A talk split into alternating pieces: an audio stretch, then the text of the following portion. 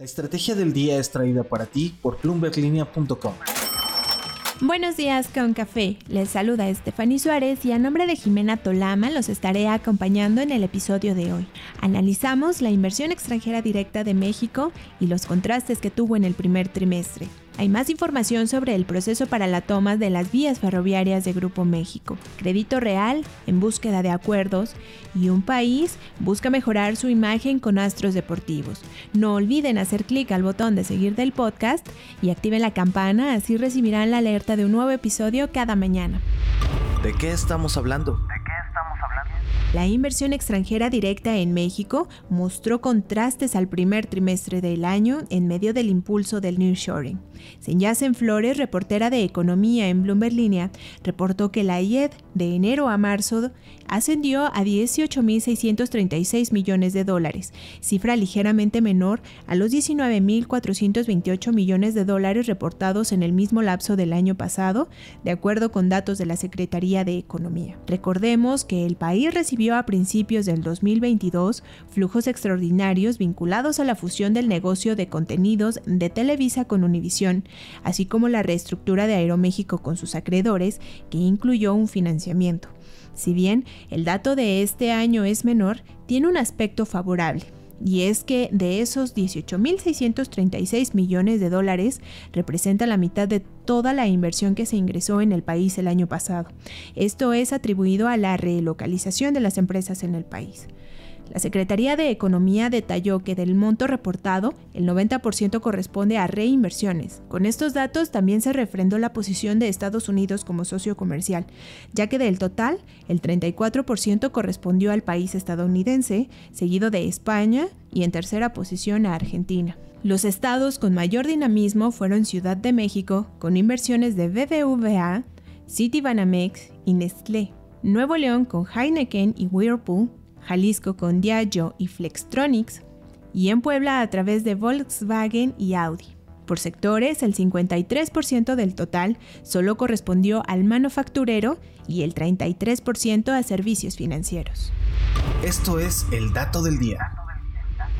El tema de la toma de las vías ferroviarias de Grupo México Transportes por el gobierno continúa.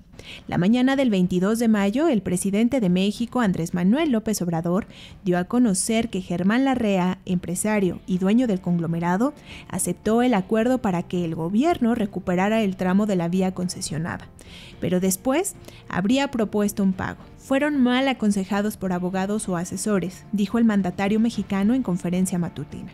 Además, propuso un pago de 9.500 millones de pesos, cerca de 532 millones de dólares. AMLO, como es conocido el presidente, buscaba llegar a acuerdos. Incluso mencionó que retrasó la publicación del decreto y desayunó con el magnate para informarle personalmente del proceso. El mandatario incluso dijo quién es el abogado de la REA. Se trata de Fernando Gómez Montt, secretario de Gobernación durante el sexenio del panista Felipe Calderón. También dijo que tras el procedimiento de recuperación de la concesión, la autoridad competente llevará a cabo un avalúo y se pagará la indemnización si es que así corresponde. En otras noticias. Crédito Real dio un paso más para llegar a un acuerdo con sus acreedores, principalmente con aquellos con quien tiene abiertos procesos legales. La empresa y grupo de acreedores que demandó en una corte de bancarrota en Estados Unidos presentaron formalmente al juez un acuerdo con el que pretende dirimir sus diferencias e iniciar un concurso mercantil en México. La idea es reestructurar aproximadamente 1.900 millones de dólares en deudas, respaldándose en activos que tiene disponibles en la empresa. El plan no es nuevo. Desde enero, ambas partes daban a conocer sus intenciones de fumar la pipa de la paz, mismas que se materializaron en un acuerdo que formalizó a mediados de mayo. Ahora, tras el visto bueno de la Corte, el plan deberá ser aceptado por la mayoría del 50% de los acreedores no garantizados para iniciar formalmente con el concurso mercantil. Aún quedan pasos a seguir, pero al final de esta historia que tomó relevancia en 2022, estaría próxima a concluir. Si todo sale como lo planeado, una vez que se pague a los acreedores, se liquidará la empresa, que fue una de las financieras no bancarias especializadas en dar financiamiento a trabajadores y pequeñas y medianas empresas. El último sorbo. No es nuevo que empresas y marcas busquen ligarse a grandes estrellas del deporte para atraer a más consumidores. Ahora, Arabia Saudita está adoptando la misma táctica para mejorar su reputación y diversificar sus ingresos centrados en el petróleo. La apuesta del país es alta el astro del fútbol Cristiano Ronaldo ya juega en un club local como parte de un acuerdo por 200 millones de dólares y ahora los rumores señalan que Lionel Messi está en la mira del reino. La apuesta por el argentino duplicaría la hecha por Cristiano Ronaldo.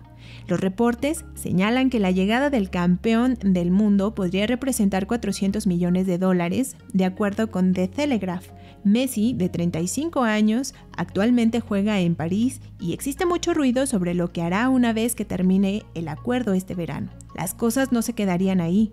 Arabia Saudita también está analizando presentar su candidatura para ser la sede de la Copa del Mundo del 2030, luego de la realización del Mundial pasado en su vecino Qatar. ¿Y ustedes qué piensan? ¿Les gustaría ver otro Mundial en el Medio Oriente? Soy Stephanie Suárez y a nombre de Jimena Tolama les invito a seguir el resto de la interesante información económica y análisis que tenemos para ustedes a través de bloomberlinia.com. Para cada mercado de América Latina, no solamente en México. Nos encuentran en Twitter como arroba la estrategia MX, estamos en Instagram y en YouTube. ¡Feliz martes!